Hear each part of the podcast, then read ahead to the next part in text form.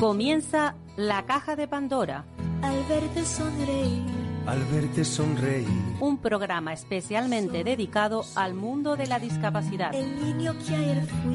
El niño que ayer fui. En Capital Radio La 10, cada semana hablamos de aquellas personas que por una causa u otra han llegado a ser dependientes. No, no vendrá y así sabrás lo bello que es. Lo presenta y dirige Paula Romero. Caen Caen mil lágrimas al mar. mil lágrimas al mar. Hola amigos, aquí estamos nuevamente. Bienvenidos a todos. Espero que, bueno, que todos estén cuidando porque seguimos con esta terrible pandemia. Y en esta pandemia hay mucha gente que lo pasa mal. Y no solamente lo pasa mal por la pandemia, muchas veces también se pasa mal precisamente por, por el solo y simple hecho de tener una discapacidad. Y hoy quiero hablar con alguien que, bueno, que ya eh, tiene una discapacidad, tiene una sordera, ella se llama Ángeles Esteban Gómez. Hola Ángeles, Hola, buenos días, Paula. ¿qué tal? ¿Cómo estás Ángeles? Bien, bueno, aquí hemos pasado el temporal de Filomena. Ajá, porque tú estás en Toledo, nosotros nos hemos ido hoy a Toledo. Sí, vivo en Toledo, sí. Bueno, Ajá. en un pueblo de la provincia de Toledo. Ajá. Mira Ángeles, yo Sí. cuando hablé contigo, tú me decías que no veías mucha utilidad en los centros especiales de empleo. ¿Por qué no nos cuentas eh, cuál ha sido tu experiencia? Bueno, pues la verdad que yo entré a trabajar en un centro de empleo, CTS, para ser más exactos, que pertenece a COCENFE. Y la verdad que al principio, pues había, teníamos unos descansos cada hora y media, cinco minutos. Y la hora, por supuesto, de la, un 20 minutos para el bocadillo y había una sirena. Yo soy sorda. Hoy para poder hablar conmigo llevo unos auriculares especiales. Entonces, yo, por ejemplo, no, mm, no puedo utilizar el audífono en la empresa porque tiene tantísimos ruidos que el audífono al amplificar, porque no deja de ser un, un amplificador, pues mm, había cosas que me perdía, ¿sabes? Entonces no podría ir a trabajar con el, con el audífono. Eh, entonces yo vi que los descansos, por ejemplo, mm, me los saltaba.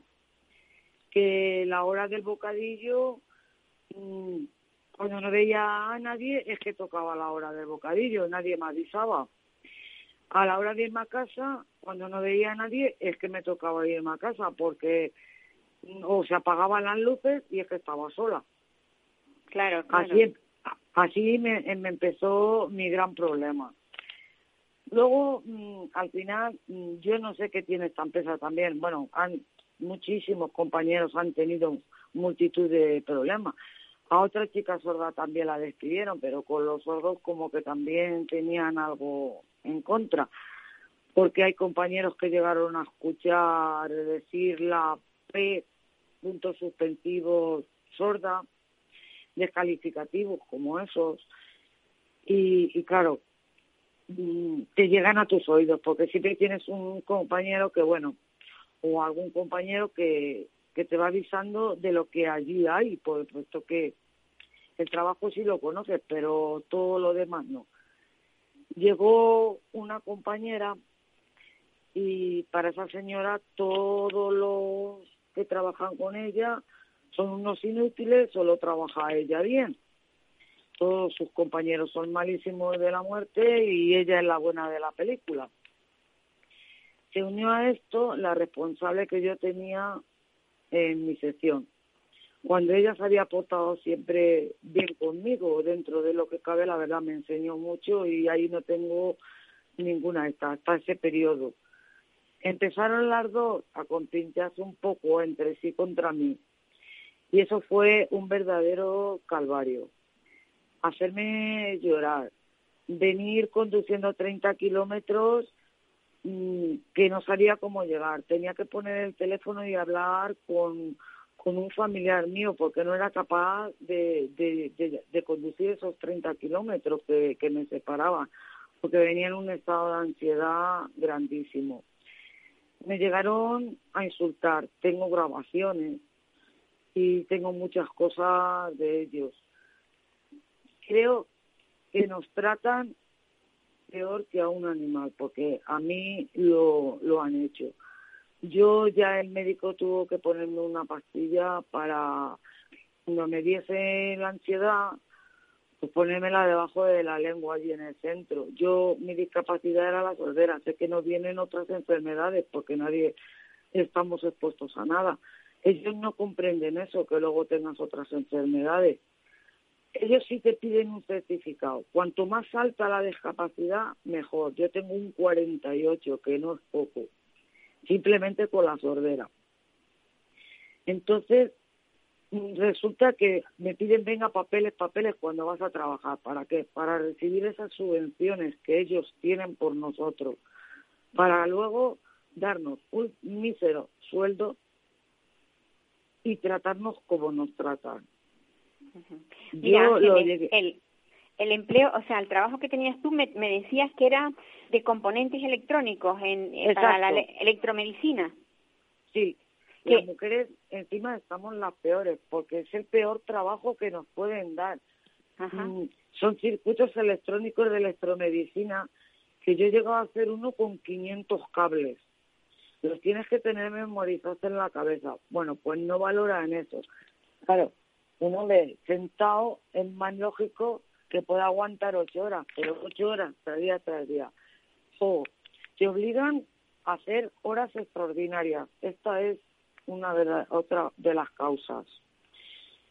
Tienes que estar hasta las cinco de la tarde. Simplemente te da tiempo a comer un mini sándwich y entras a las siete de la mañana. Luego te obligan a ir los sábados. Ahí empezó el calvario ya contra mí. Yo tengo un despertador especial que es un reloj que vibra. Entonces yo le tenía programado de lunes a viernes para que me despierte. El, ese sábado yo no le tenía programado y me dicen que tengo que ir a trabajar. Me dormí y ahí empezó ahí, toda la guerra contra mí, a insultarme. Falleció mi padre. Yo no podía hacer horas extra porque en la notaría tenía que ir para el impuesto de sucesiones y todo. Arreglar los papeles por la tarde me abrían para que pudiese ir. Bueno, me llegaron a decir que fuese la notaria al puesto de trabajo. Si tú crees, Paula, que esto es una contestación normal, que venga Dios y lo vea. Encima de, acaba, de que acabas de perder un ser querido. y todo esto, todo esto ¿tú, ¿tú tienes algún sindicato al que acudir para que te, de alguna manera te ayudasen? No. Yo, la verdad es que ahora estamos creando un sindicato para gente con discapacidad porque los sindicatos no hacen nada por nosotros, porque el delegado sindicalista estaba y sabe todo lo mío y no ha hecho absolutamente nada de lo mío y de demás compañeros. Entonces ahora vamos a crear un sindicato de gente con discapacidad para intentar presionar sobre esto, porque el gobierno nos da super subvenciones, porque yo he trabajado en, en Ilunion y he visto lo que les dan, nos pagan el sueldo con ese dinero que el Estado les da, les salimos gratis y luego nos tratan así. Porque yo soy una persona de la que lo puedo decir porque he trabajado en Ilunio. Ahí estuve bien. Yo ahí no puedo hablar mal de Ilunio, que pertenece a Fundación 11. Ilunio es una empresa que pertenece a la, a, Fundación 11. Sí, yo ahí estuve yo estuve y estuve bien. Ahí no voy a hablar absolutamente nada malo. Pero yo he visto papeles del dinero que les llega. Por eso, porque yo era funcionaria y debido a mi discapacidad, yo por una oposición, pasé un tribunal médico y me quedé sin trabajo de la noche a la mañana cuando yo no quería. Pero la discapacidad me dijeron que no podía estar en mi trabajo me encontré trabajo en Fundación antes vino la crisis y, a los y después de 15 años me despidieron y fue cuando entré en CTS y fue cuando viví el calvario porque al día de hoy tengo puesto una pastilla no me puede ver el psicólogo por la situación que tenemos claro. de COVID y entonces vives en un ET y cojo y cuando me dieron de baja porque ya vio el médico que me podía porque yo empecé a perder kilos, kilos, kilos. El médico me dio de baja. Al darme de baja estos señores me decidieron. Y ese es lo que yo quiero que la gente vea un poco de que el Estado, la Unión Europea, todo, todo todos los organismos están subvencionando a esta gente, a estos, centros, especiales, de, empleo. Exacto, a estos centros especiales de empleo, los cuales, te digo, Paula, de verdad que lo he visto, les salimos completamente gratis, más las subvenciones que reciben por la seguridad social, los descuentos que tienen de seguridad social, las, las ayudas que tienen, y encima que nos traten peor que a un animal. Yo no trataría así ni a mi perro siquiera, como me han tratado a mí. Y encima vas, te quejas, como yo, me llega a pasar esto, lo pongo en manos del gerente y me dicen que por tener unas grabaciones es un despido disciplinario. Si tú crees esto, yo no. Yo me tenía que ver lo que estaban diciendo de mí, yo no lo oía. A mí, mi hijo como abogado me aconsejó poner el teléfono a grabar. Otra cosa es que yo lo haga público, no, que no lo he hecho. Pero de esta forma lo podría hacer, porque interviene mi voz. O sea, es de verdad escucharlo todo lo que me insultan, perrito faldero, porque iba detrás porque no las escuchaba, de todo me han llegado a decir. Y me tenían, ya te digo, ya eh, el último día que me dio un ataque de ansiedad grandísimo, es que estaba sola en la empresa, estaba sola. Ángel, ¿y ahora, ahora mismo en qué situación estás tú? ¿Estás en, en paro? Estás... En paro y pidiendo una ayuda porque al llevar año y medio en esta empresa solo tenía cuatro meses de paro que ya los he consumido. Entonces pidiendo una ayuda a ver si ahora el INEM me contesta y me dan una ayuda. Ahora mismo no tengo trabajo, necesito trabajo, la edad no la tengo buena y por culpa de esta gente me veo eh, eh, en un callejón sin salida sin trabajo. O sea, cuando, cuando alguien tiene discapacidad, que lo primero que se piensa es que acudiendo a un centro especial de empleo va a resolverle ese problema, se, se encuentra con que no están funcionando como debieran funcionar. Eso es lo que quiero que quede claro, que realmente es, has lo sido tú, pero como tú habrán más personas que les pase algo parecido. Muchísimas, muchísimas, porque nosotros ahora tenemos lo del sindicato y no te puedes imaginar la cantidad de gente que está entrando y la cantidad de problemas que tiene cada uno, acoso sexual, de todo, de todo. Es que se piensa que por tener una discapacidad ya somos, yo qué sé, pero yo te digo, acoso sexual, maltratos, está viendo de todo. Bueno, yo lo maltrato psicológico lo que yo he tenido. Por ejemplo, pues nada, oye, yo lo que lo que te deseo es que a ver si lo puedes resolver. No sé si deberías de ir de poner una denuncia realmente, porque es claro, es que quizás sería lo más lo más indicado, ¿no? Pero bueno, si tú has dicho que tienes un hijo que es abogado, mm, supongo que estás asesorada y, no tienes problemas para para seguir adelante. Pues, pues bueno. lo que pasa que esto también para un juez es muy difícil demostrarlo. Claro. La justicia aquí también ahí es donde hacen falta muchas pruebas. Pues Ángeles, ahí queda tu, tu forma de, de ver cómo, cómo están los centros especiales de empleo y yo espero que estas cosas cambien. ¿eh? Un abrazo muy fuerte. Muchas gracias Paula y gracias a tu programa. Cuídate, cuídate, que estamos atravesando un momento muy malo. Muy difícil. Venga, gracias por tu programa que es muy bueno. Hasta luego.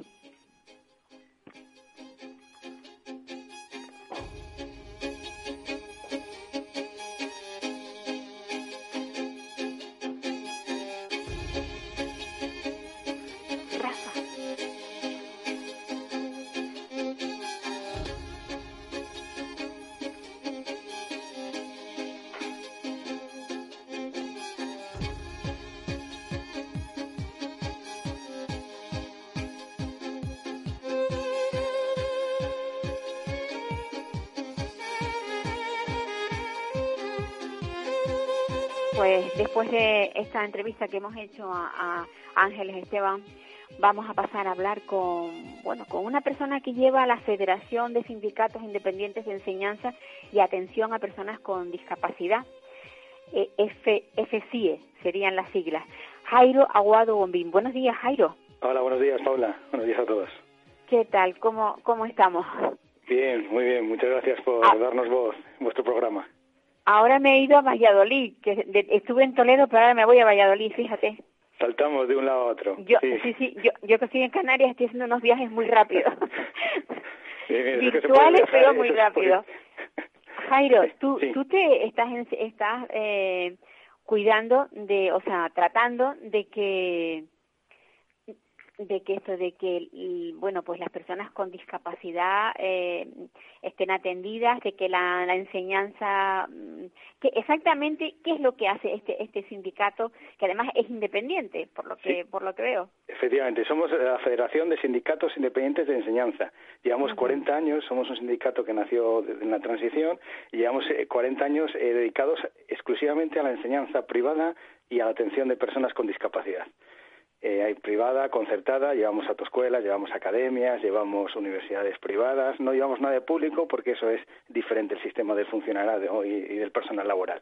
Entonces nosotros eh, estos 40 años llevamos trabajando en el sector, en el Congreso del 2013 tuvimos un congreso en Zaragoza y ya nos dedicamos eh, a, la atención a personas con discapacidad.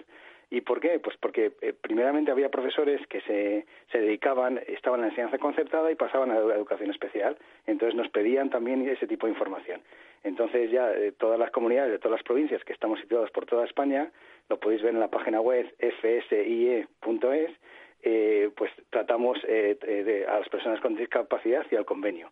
El convenio, como bien sabéis, pues trata de centros de educación especial, trata de centros asistenciales y residenciales y trata de centros especiales de empleo, lo que el anterior oyente nos ha estado comentando, ¿no? O sea, un poco el guirigay que hay. Entonces, es un convenio muy amplio que trata muchos espacios, muchos sectores y que nosotros eh, nos dedicamos profesionalmente a intentar mejorar eh, las condiciones laborales de las personas con discapacidad y los trabajadores que trabajan en estos centros. Yo hablando con esta chica, con Ángeles Esteban, eh, la verdad es que me, me, me, preocupa que no que no solo sea ella, que sean muchísimas más. O sea, que parece mm, algo que pueda ser algo puntual, pero ya he hecho yo varias entrevistas a muchísimas más personas que todos se quejaban de lo mismo, de que están esperando encontrar ese apoyo en un centro especial de empleo, pero pero no lo encuentran. ¿Qué, qué es lo que pasa? Tú que estás metido en, en sindicatos. Claro, por eso eh, por eso nosotros facilitamos la ayuda, ¿no? A los trabajadores y a las personas con discapacidad, porque eh, las situaciones laborales que se dan no son fáciles. Necesitamos abogados especializados que nos pueden ayudar en estos temas. Eh, los contratos eh, es, es, complicado, las, las leyes eh, legislativas son complicadas Estamos hablando de centros especiales de empleo en completo, es una, es una norma de 1985 de la creación de centros especiales de empleo. Entonces, la idea originaria era que eh, las personas con discapacidad accedieran al puesto, accedieran a centros especiales para luego ir a la empresa ordinaria. Eh, fue un trampolín hacia la empresa ordinaria, pero esa realidad a día de hoy no se da. Y lo que estamos comprobando y estamos viendo es que todas las empresas, eh, las más grandes, crean un centro especial. ¿Para qué? Para intentar concursar, intentar abaratar costes, intentar eh, aprovecharse de las subvenciones que nos hablaba el anterior oyente, de las subvenciones, de la exención de, cuotas fiscales, es decir, de una serie de ventajas que, a las empresas les viene muy bien. Claro, que una gran empresa teniendo X eh, empleados que tengan una discapacidad, pues tienen unos parabienes, ¿no? Me imagino. Claro, claro. Eh, la ley nos dice que el 70% de los centros especiales de empleo tienen que ser personas con discapacidad mayor del 33%. Entonces, como mínimo, el 70% tiene que tener esa discapacidad. Hay centros que, que no es el 70% de la plantilla, sino que es mucho más. ¿Qué sucede? Que suelen poner eh, como coordinador pues a personas que no tienen discapacidad. Entonces, eh, tenemos gente, tenemos personas que no saben leer y escribir entonces nosotros les tenemos que ayudar a esas personas para poder eh, lo que les digan, pues eh, interpretarlos. Tenemos familias que nos llaman también porque decir, oye, mira, a mi hijo le han hecho esto, esto se puede hacer, es legal, no es legal. Entonces esa es la, ayuda que nosotros brindamos, o sea, asesoramos a familias, a personas, a, a todos los trabajadores que necesiten, pues un apoyo. Este convenio eh, está monopolizado por los dos sindicatos mayoritarios. Entonces, la única posibilidad, eh, se acaba en el 2021, la única posibilidad de poder estar ahí y romper un poco el bisindicalismo que ha existido toda la vida. Llegamos ya por el decimoquinto convenio eh, que se acaba este año es FESIE. ¿Por qué? Porque en la anterior mesa electoral, en la anterior mesa de convenio, teníamos el 9%. Te exigen un 10% de representatividad para poder estar en mesa y poder negociar convenio. Entonces, la gente nos apoya, estamos cerca, estamos muy cerca y pensamos que ahora ya vamos a poder acceder para intentar romper siempre lo que ha sido el pastel que se lo han repartido entre, entre los dos sindicatos mayoritarios. Sí, sí, sí, los de siempre. Claro, claro. Efectivamente, entonces por eso hay que romper un poco ese monopolio. propaganda, ¿no? Claro, sí, sí, no, y romper un poco para decir, oye, ¿por qué la gente confía en nosotros? Porque quiere cambiar la situación. Estamos hablando, eh, para que tengáis un dato, hay salario base de 800 euros eh, cuando una persona con el mismo material en el mismo edificio está cobrando 200 euros más. Mm. Simplemente eh, porque una empresa ordinaria tiene unas, unas tablas salariales y cobra una cantidad y una empresa especial cobra 200 euros menos. Claro. ¿Y ustedes creen o, han podido constatar que hay un negocio que es algo lucrativo tener personas con discapacidad en la empresa? ¿O es algo que se dice y no es, para tanto? No, a ver, si se están creando cada vez más centros especiales de empleo, será por algo. Si estadísticamente este es un sector que no tiene quiebra, que no decrece, que no hay ERES o que no hay ERTES, será por algo. Es decir, a lo largo de los años la evolución eh, siempre va a mayores, entonces interesa, interesa a las empresas porque esto solo para de crecer. Claro. Y otra cosa, eh, este, esta federación de sindicatos también ha puesto sus ojos en, en, por ejemplo, en residencias donde hay personas con discapacidad, mm, personas dependientes, sí, sí, sí. Por supuesto, nosotros trabajamos todos los ámbitos.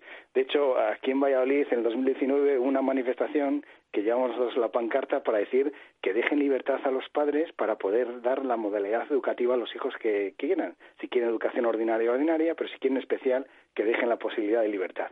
Entonces, en, el apartado educativo, pues está clara la lucha de que queremos eh, las tres modalidades, la ordinaria, la combinada y la especial.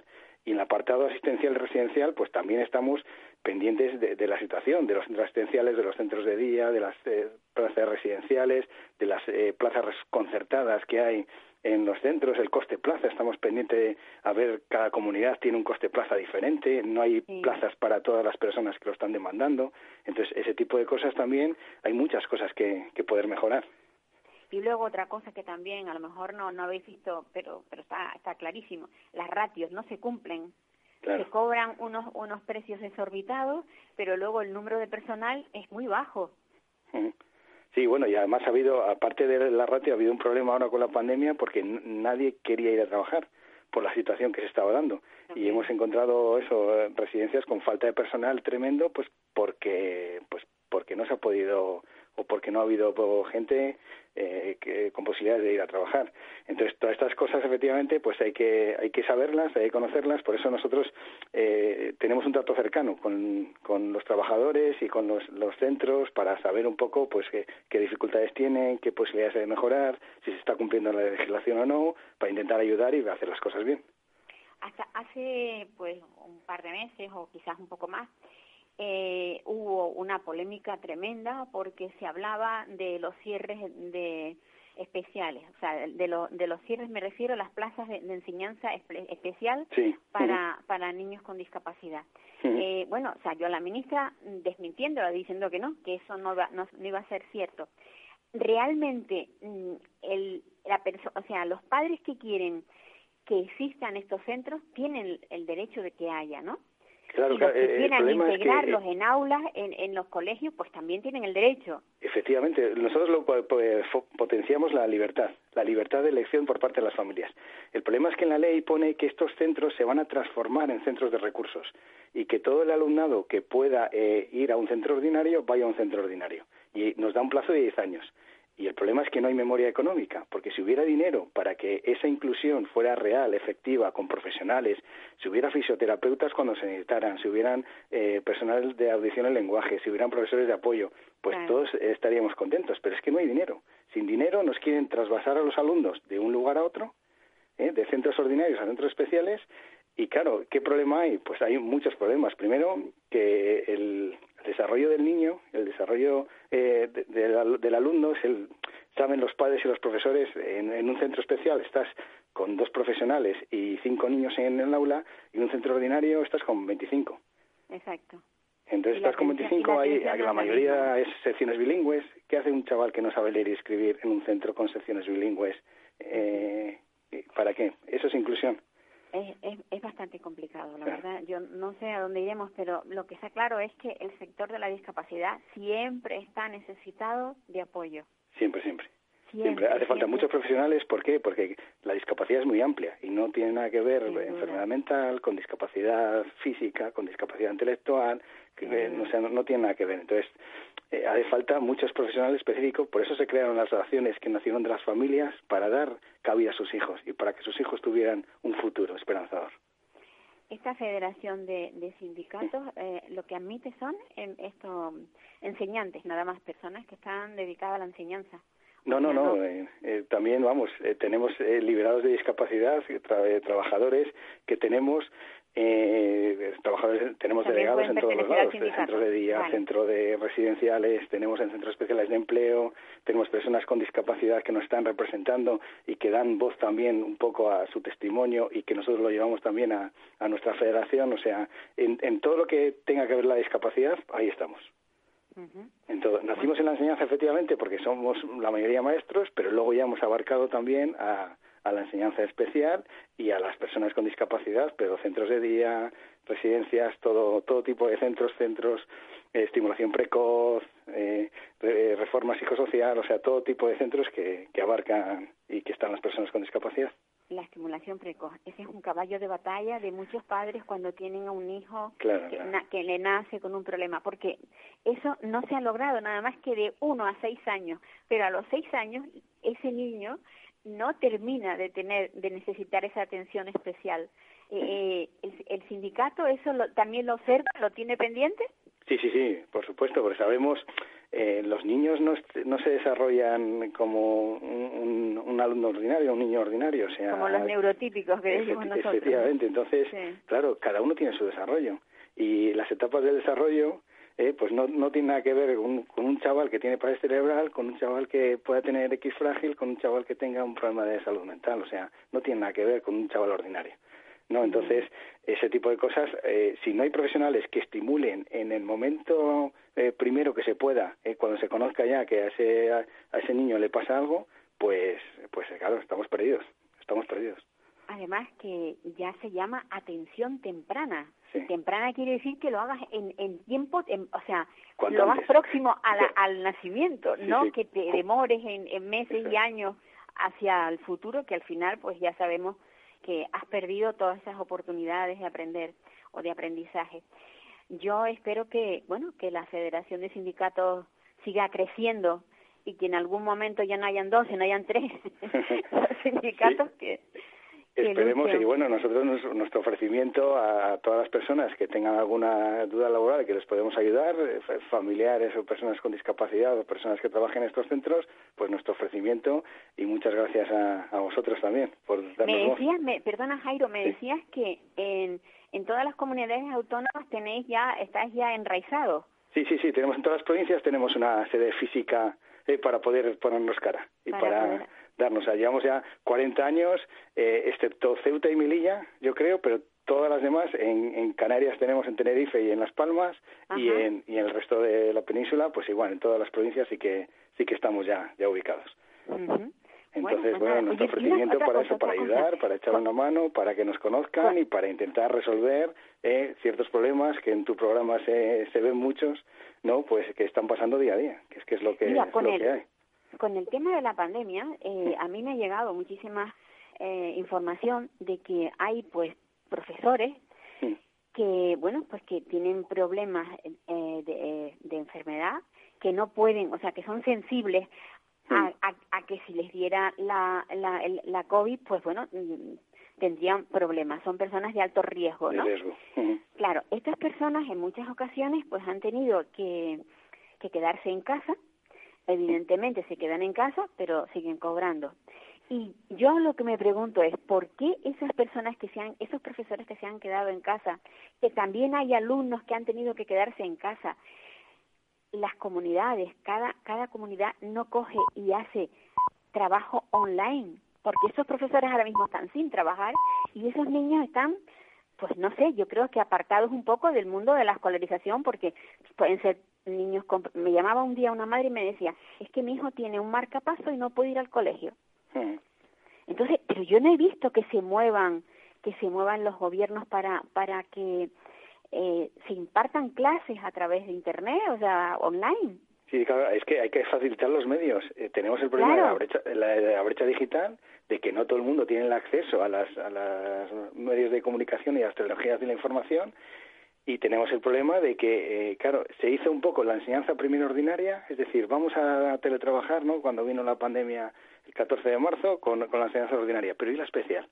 Estos niños necesitan terapias, También, ne- también. necesitaban ayudas, necesitaban un tratamiento que el colegio, que es un centro rehabilitador también, eh, no les podía dar en ese momento. Entonces, eso eso se ha ido acumulando, lo que decíamos de la atención temprana, ¿no? Pues eso se ha ido acumulando y nadie se ha, se ha enfocado un poco en esto, en las personas que más lo necesitan, las que más apoyos, las que más eh, profesionales eh, necesitan para poder seguir adelante.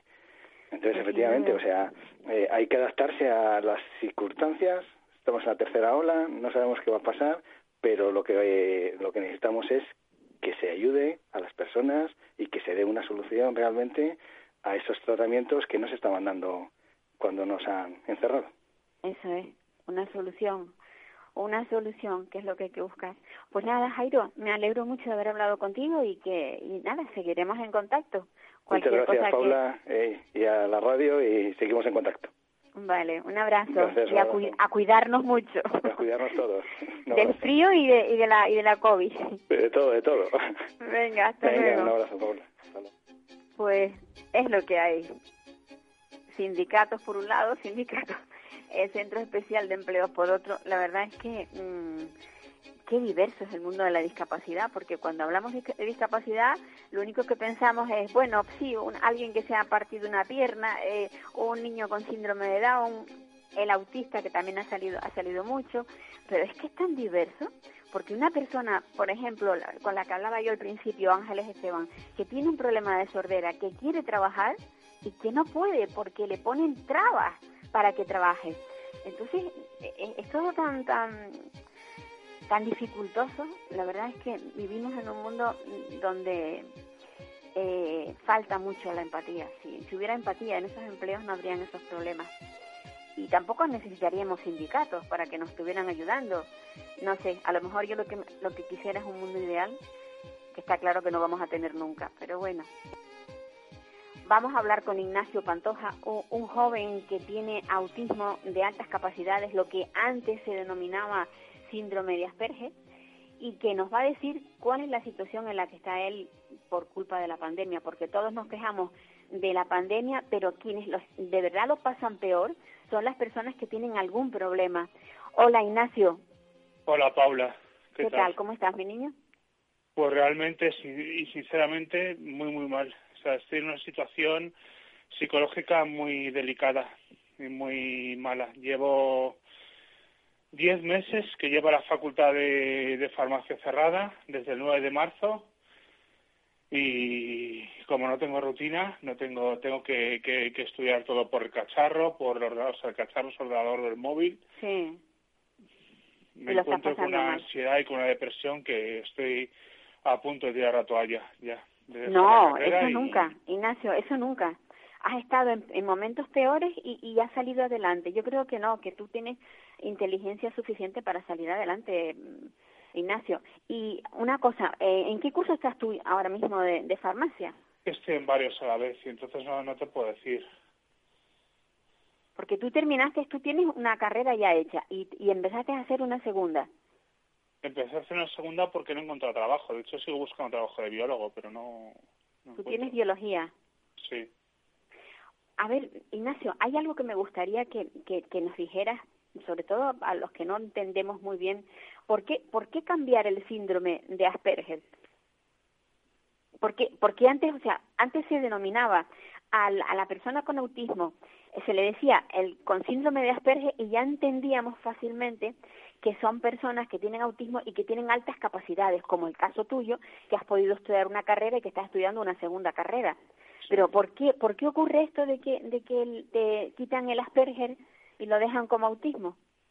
¿Tú lo A has ver, yo entendido? creo que por, por la historia oscura detrás que tiene Hans Asperger, que fue el, el que puso de manifiesto este síndrome, el síndrome, pues Hans Asperger era, nazi, como bueno, como todos los, los científicos de la Alemania de, de los años 30. De la, de la época, claro, sí. Claro, entonces o eras nazi o te fusilaban o ibas a la cárcel, claro. Entonces, ahí se dice que yo no sé si es verdad que experimentó con niños judíos y cosas así, entonces tiene una leyenda negra la, la historia de Detrás, Hans Asperger.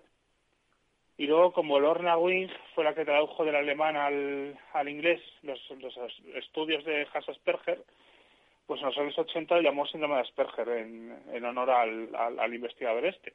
Ajá. Lo que pasa es que ahora, por la leyenda negra que hay, yo creo que es por eso se ha decidido que todo sea trastorno del espectro autista. Claro, claro, pero claro, es que tú, cuando, a, a ver, yo tengo una hija con autismo, pero vamos, ojalá fuera como tú, porque mi hija es que incluso no tiene lenguaje, o sea, es que es tan, es tan amplio el espectro, es tan amplio, tan amplísimo, es un abanico bestial. Entonces, todos no pueden ir dentro del, del autismo. Yo creo que tenían, tú tienes que tener una denominación distinta porque tú tienes un, una capacidades distintas. Pero tengo muchas incapacidades también. Sí, lo sé, pero bueno, pero, pero las capacidades que tienes tú de tu inteligencia para poder estudiar, eh, eso es maravilloso. Ignacio. Ya, pero me cuesta demasiado. Ahora todos mis compañeros están llevando el, el ritmo y yo por, por online no puedo. No puedo seguir una carrera como farmacia, que no es precisamente una carrera fácil, por, por ordenador. O sea, es que no puedo. Hombre, y además farmacia es una, una, una carrera que tiene laboratorio, ¿no? Sí, pero estamos haciendo todo por ordenador. O sea, Mucho laboratorio, me refiero. Sí, sí, sí. Claro, Por, es que- todo. O sea, Es, es complicado, es muy muy complicado. sí. Yo no me, no me estoy centrando en nada. Sí, Yo estoy pasando muy mal porque me corre una angustia por, por no poder llevar al ritmo normal las asignaturas que no... No, pero, pero tienes que darte cuenta de que, mm, eh, primero, no eres tú solo. Como tú, hay un montón de personas que están igual, que también tienen la misma, el mismo problema. Quizás tu capacidad de, de absorción, de, mm, a lo mejor ahora se ha, visto un poco mermada por el hecho de no poder ir a clase, porque también es importante el ritmo, o sea, el, el, el- tu forma continuada de vida, ¿no? Como cómo vives tú la vida siempre, haciendo las mismas cosas, que eso te produce, te produce seguridad, ¿no? Claro, porque cuando yo iba a la universidad, iba a la universidad, tenía una rutina, daba mis clases allí, luego me volvía, me relacionaba con alguna gente, Claro. en casa con una profesora que me daba clase particular, ya ni siquiera pueden venir a darme clase particular, luego tengo que hacerlo todo, como digo yo, por el cacharro, o sea, por Claro, el cacharro es por el teléfono, por el ordenador o por... Y eso a mí me marea mu- mucho, me marea... Sí, sí, te produce ansiedad. ¿Cómo, ah, em, ¿cómo describirías tú eh, eh, mm, una persona con autismo? ¿Cómo eres tú? ¿Cómo lo describirías? Porque siempre hablamos los de, los de fuera, o sea, los que no estamos dentro de, de la persona que tiene el autismo. Eh, yo puedo describir lo que yo veo, pero tú eres la persona más indicada para describir tu for cómo sientes tú tu, tu autismo. Bueno, en, en pocas palabras, ahora mismo no, no, no sabría decirte. Es un tema bastante complejo. Recuerda que, que escribí un libro y lo publiqué. Sí. eh, hablar de todo ello. Muy bonito. Sí. Está, está, sí, y además te, yo creo que, que te, te detallaste mucho todo. Eh, cuando, cuando alguien tiene autismo, que el, el, uno de los problemas más, más, digamos, que se notan más, más notorios, es el tema social, la socialización. Sí. Eh, no todos, o sí, o casi todos tienen ese problema, eh, digamos, en su vida cotidiana. Yo creo que sí, que más o menos todos tienen el problema, ¿no? Todos tenemos, tenemos el problema de socializar, ¿no? Es uno de los puntos en común de las personas con TEA, ¿no? Con trastorno del espectro autista. Mm, Yo creo que más o menos a todos nos cuesta socializar. Cometemos muchos errores porque no entendemos mm, la, la comunicación, no, no iba a decir la comunicación no verbal, sino las, la, una de las reglas que para los, las personas que nosotros decimos neurotípicas están implícitas en la, en la comunicación, con lo cual nos cuesta mucho eh, relacionarnos. Nos cuesta mucho a los hombres autistas tener pareja, hacer un grupo de amigos. Siempre nos ha costado, a mí siempre me ha costado muchísimo. El relacionarte con otras, con otras personas. Eh, y los demás no tienen, o sea, yo lo que noto es que eh, a la gente le falta empatía. ¿Tú, ¿Tú qué opinas? A la sociedad generalmente le falta empatía. A la sociedad, sí, por eso. Pero a la sociedad nos falta. Hay, yo creo que es una sociedad. Yo tengo un amigo que dice que es una sociedad narcisista en la que vivimos. Y yo pienso que sí, que en parte sí, que se valora a, las personas que, que destacan, ¿no? A los demás, pues no. Ya digo, son autistas, son autistas. Nos, se nos deja bastante de lado las personas que no que no destacamos.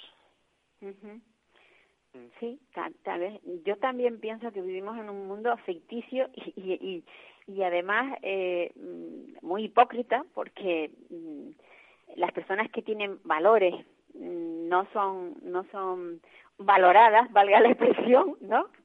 Y luego gente que no no dice más que cuatro tonterías y porque tiene un buen tipo o porque no tiene ningún ninguna etiqueta como puede ser como puede ser el caso tuyo que te han etiquetado porque yo pienso que cuando a alguien se le dice tiene esto es que al final eh, le han puesto una etiqueta que es lo que yo pienso que mi hija tiene. Mi hija tiene una etiqueta sabes y entonces veo que el el resto de la gente no mm, la falta de empatía por supuesto porque luego cuando lo viven en, cercano, no en primera persona, pero sí cercano, lo entiende mejor. ¿Tú no, no crees que lo entiende mejor el que tiene a alguien dentro de su familia que el que no lo tiene? Bueno, a mí mis hermanos les cuesta entenderme mucho. Les cuesta entenderme.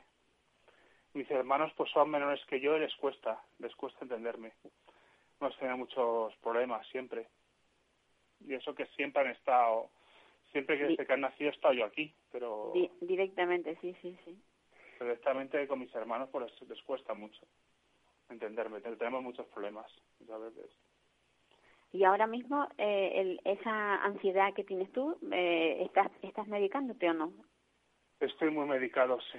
De hecho, con antidepresivos estoy al límite de mi peso. Y aún así estoy súper deprimido. Me paso todo el día o durmiendo, el tiempo que no estudio me lo paso durmiendo todo el día no hago, no hago otra cosa.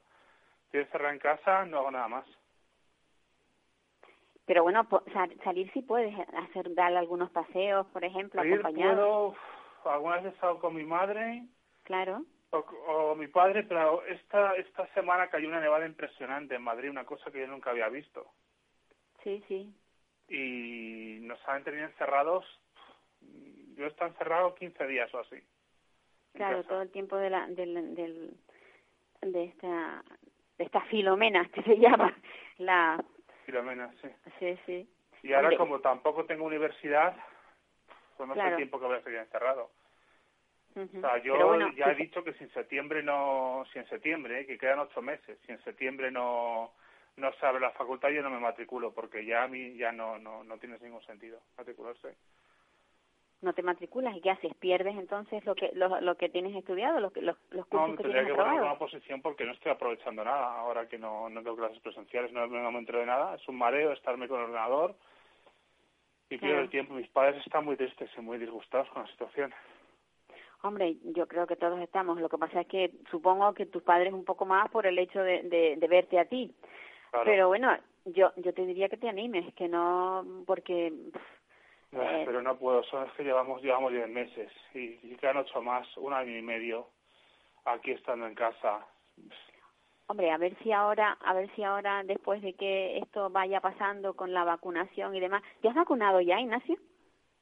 No, no me he vacunado, yo no, no he podido, no me, se está no entras dentro del, mayores, de las residencias, los sanitarios.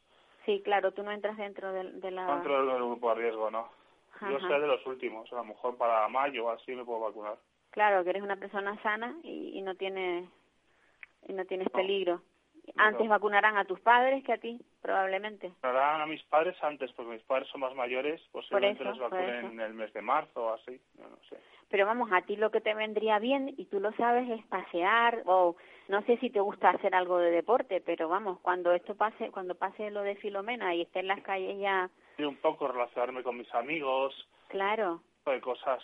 Y también ir a clase, porque ya que estoy en la universidad, pues ir a clase algo me entero en clase, interactúo con los profesores, pero aquí por ordenador no me entero de nada, porque muchas veces lo que hacen es subir un vídeo y te lo tienes que ver, y a lo mejor es un vídeo de de una hora y media y a ver cómo te lo ves tú un vídeo de una hora y media. Vamos, no soy a veces ni capaz de ver un capítulo de anime de 20 minutos, me voy a ver un vídeo de una hora y media. O sea, es que no...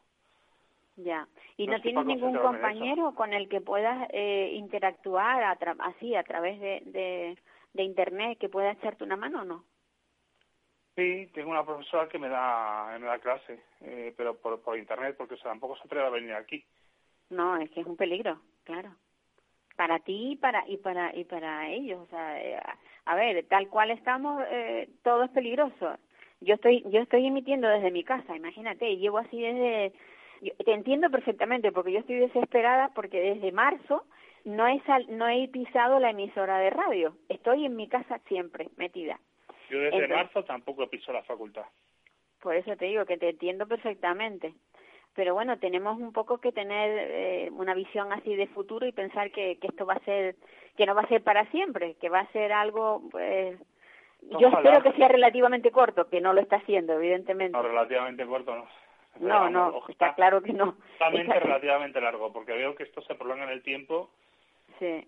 Y yo digo, yo digo, como en septiembre no, no abran la facultad o no abran a la mitad o no tal, yo no me matriculo, porque ya es imposible hacer la, carrera. El hacerlo. ¿Y, ¿y qué otra actividad, eh, Ignacio, qué otra actividad eh, tienes tú en casa? ¿No no te gusta, yo qué sé, bueno, leer supongo que te gustará, pero no sé, alguna algún trabajo, ah, trabajos manuales, algo, ¿nunca has, hecho algo así que...? Leer yo leía mucho, lo que pasa es que ahora estoy tan, tan mal, tan mal que no puedo concentrarme en leer. Tampoco, claro. Tampoco, claro. Y ver series, veo algunas series que me ponen de Netflix, uy, estoy haciendo publicidad, igual no debería hacer no, no pasa nada. De estas cosas, estas... Sí, alguna, alguna película que te pueda entretener. Me ponen alguna cosa y, y la veo y, lo, que puedo atender lo atiendo y lo que no puedo atender no lo, no lo atiendo porque también me cuesta atender. O sea, estoy tan, tan en bucle con las angustias en el cerebro que puedo atender muy poquito a las cosas. O sea, estudiar porque me lo dan por el cacharro, me tienen que repetir las cosas mil veces y pues, algo se me va quedando, pero no sé si voy a probar algo este año, la verdad. Oye, ¿y, tu chica, que el otro día, que hace tiempo que no, no, no la veo por, por Facebook? ¿Quién? Ana. Tu chica, tu chica. Bueno, no, no, sí, Ana, eh, sí, la, la vi, la vi en verano, en verano nos vimos alguna vez, y antes de Navidad. Ya, pero entonces no, no sigues teniendo contacto con, bueno, contacto no, pero a través de, de internet o a través del Facebook no sigues teniendo. Sí, a través de internet sí, a través de Instagram, de WhatsApp, de eso sí, sí, sí, pero ella vive en un municipio de Torrejón de Ardoz, es un municipio de de la Comunidad de Madrid y claro, y desde, desde donde yo estoy, que es el centro de Madrid prácticamente, hasta Torrejón de Ardoz, que ella venga aquí, nos pilla muy pues sí, la verdad es que os pilla lejísimo. Porque mira, también tienes con, ella por lo menos para poder hablar y tener un poco de, esparcimiento. Yo creo que sería bueno, pero claro, es que, vamos, yo creo que hasta que no se alineen todos los astros, no vamos a salir de aquí. No sé, yo lo veo, lo veo todo muy complicado. Encima los políticos están peleando entre ellos y es una cosa que me molesta bastante. Sí, también molesta, muchísimo. Molesta, porque era el momento de unirse y hacer las cosas. Eh, de hacerlo bien. Enemigo común, pero no, se están peleando entre ellos. Aquí en la Comunidad de Madrid están peleando con el Gobierno Central y cosas así. Bueno, ¿y, y dónde vives tú? ¿Cómo está el tema de, de la nieve? ¿Te la han quitado de, la puerta de la casa o sigues teniéndola? No, sigo teniendo la puerta de la casa, sí. O sea, que no, no podéis ni salir a nada, ni a comprar el pan casi. salimos, sí, salimos con cuidado porque han dejado un caminito pequeño por la acera y ya ayer creo que limpiaron la, o antes de ayer limpiaron la, la calzada, pero ni se le puede coger el coche ni se puede salir mucho más lejos, además hace un frío horrible. Ya dicen que va a llover, va a haber lluvias torrenciales a partir de mañana. Bueno, a ver si eso limpia un poquito las calles y derrite el hielo, claro porque esa es otra, ¿no? Si, con ese hielo caminar es, es un peligro. Muy peligroso. De hecho, ha habido un montón de gente en los hospitales por, por traumas de, de haberse roto huesos por caídas de Claro, los barros. claro. Pues sí. Pues bueno, yo yo no sé, yo mm, a mí me gustaría poderte decir algo para para animarte, pero veo que no a mí lo que has hablado en la radio te haya servido de algo. Sí, sí me sirve. De hecho, ahora me han propuesto hacer un, un vídeo para la universidad de ver cómo estamos pasando las personas con discapacidad el, el aislamiento. Porque Ah, qué bueno. Es una, cosa, es una cosa insoportable. Yo lo veo como un año perdido este. Sí, un poco sí, sin duda. Pero mira, que me parece ideal. ¿Quién quién te ha propuesto ese ese vídeo? Me lo ha propuesto Antonia Durán, que es la responsable de discapacidad de la Universidad Complutense de Madrid. Ajá, qué bien. Pues estupendo. Por lo menos eso te, te da, bueno, yo supongo que mientras estés planteando qué es lo que vas a decir y cómo, cómo lo vas a hacer, pues estarás un poquito más ocupado, ¿no? Sí.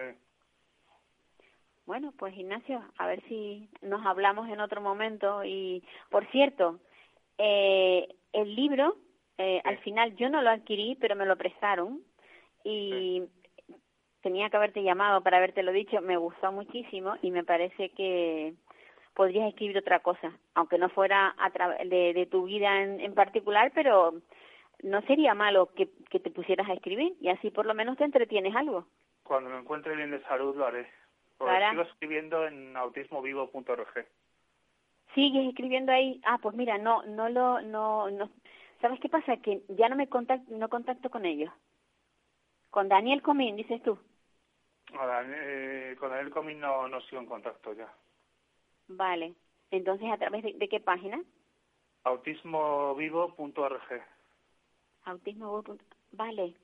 Ese creo que es de de, de un chico de, de esto de mm, Cataluña. Es de Cataluña y de Delfina también. puede ser. Vale sí. Ahora sí. Ahora ya ya sé ya ya, ya te cojo sé cuál es. Pues nada Ignacio que, que te digo que, que te animes un poco chico que no no estés tan derrotado y que hagas cuando te pongas ahora a hacer ese vídeo seguro que te vas a animar un poquito más así Vale. que bueno pero sobre todo no tires la toalla No sé, yo es lo que digo, vamos, o sea, este año lo, lo hago de resistencia, pero ya otro año más de resistencia yo no aguanto. O sea, seguro que sí venga un abrazo muy fuerte de esos que no contagian hasta luego. Cuídate, adiós. Bueno, amigos, pues esto es lo que pasa con la pandemia. La pandemia está fastidiando a muchísima gente, pero las personas que tienen, como Ignacio Pantoja, Pantoja eh, el síndrome de Asperger, eh, las cosas las tienen más complicadas, ya lo ven ustedes. Y nada, que les dejo ya para volver la semana próxima. Un abrazo a todos y a cuidarse mucho. Adiós, me voy. Wiedersehen, good night. No quiero ir, pero esto es lo que hay.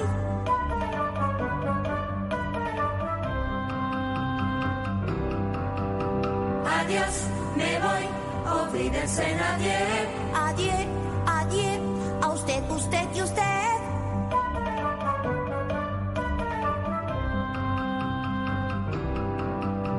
Adiós, me voy.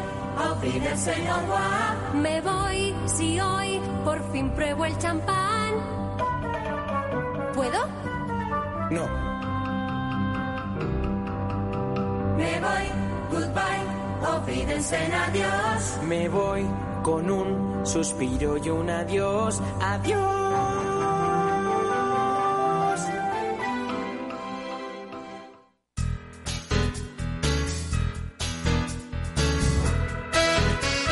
Capital Radio, Música y Mercados.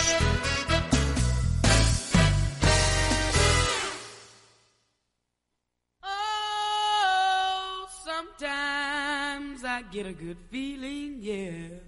Yeah. I get a feeling that I never, never, never, never had before. No, no.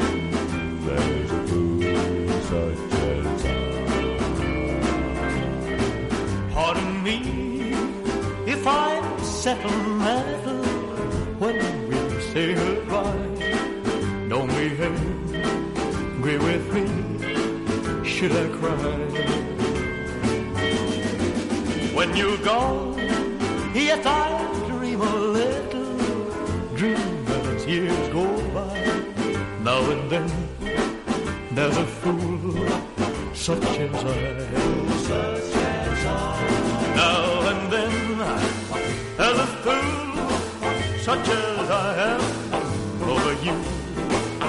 You taught me how to love and how you say I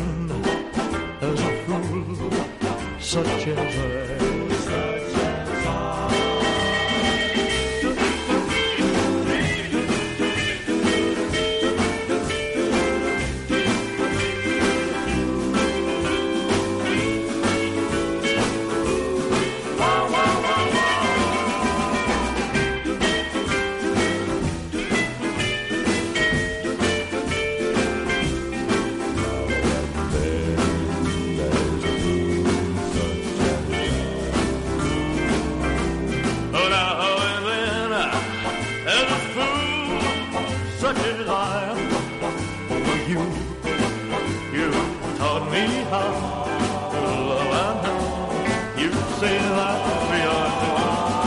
I'm a fool, but I love you, dear, until the hour die. Now and then, as a fool, such is I, such as I. Now